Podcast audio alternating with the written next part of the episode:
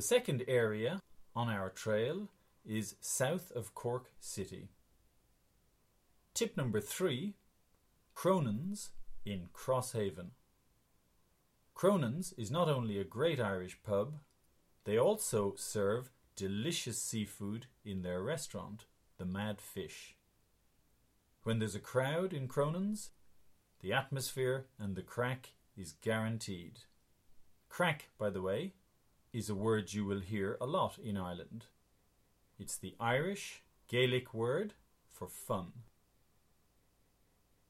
Tip number four Kinsale.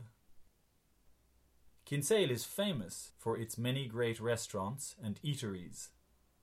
My personal favourites? There are two. Bruno's Italian restaurant is much loved by locals, as much for its authentic Italian food as for its fun, relaxed atmosphere and its beautiful decor. The Black Pig does an exquisite selection of tapas with a vast selection of wines to choose from, and you will love the buzzy, feel good atmosphere. The guidebook, Georgina Campbell, voted it the best wine bar in Ireland in 2014. Tip number five Kinsale pubs.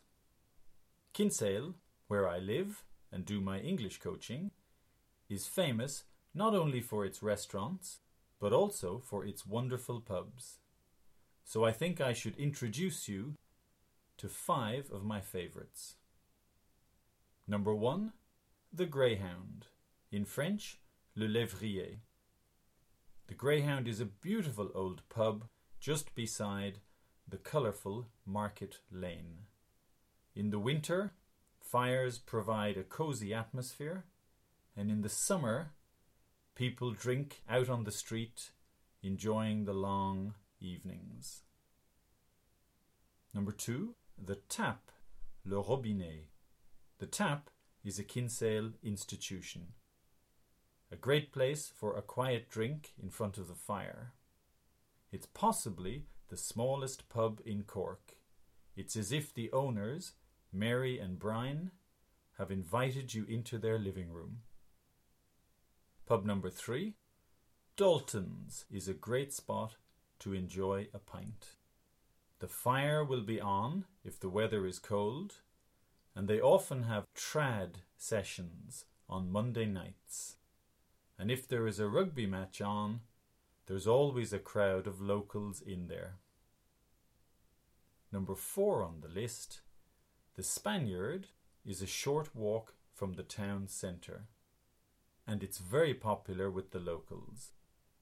The Spaniard has a wonderful old decor with fires burning at both ends of the pub, and sometimes they have live trad music.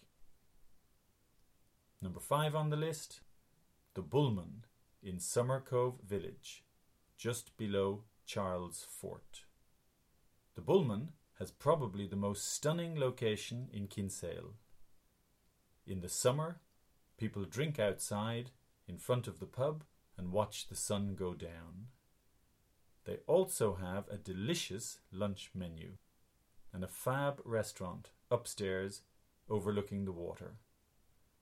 For a memorable evening in Kinsale, the Bulman is hard to beat. Tip number six The Cliffs at the old head of Kinsale. Ten minutes west of Kinsale, you will find the spectacular cliffs at the old head. And if golf is your sport, the Old Head Golf Links, right on the cliffs, was voted the most spectacular golf links in the world by Links magazine.